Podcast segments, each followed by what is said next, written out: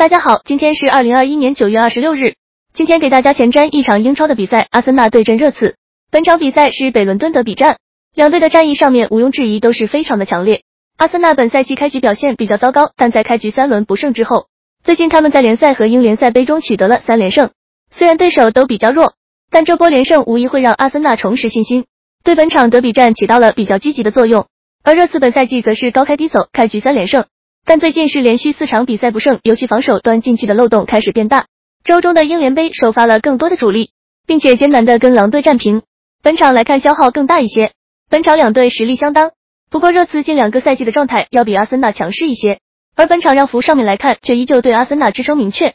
本场看好阿森纳能够主场获胜。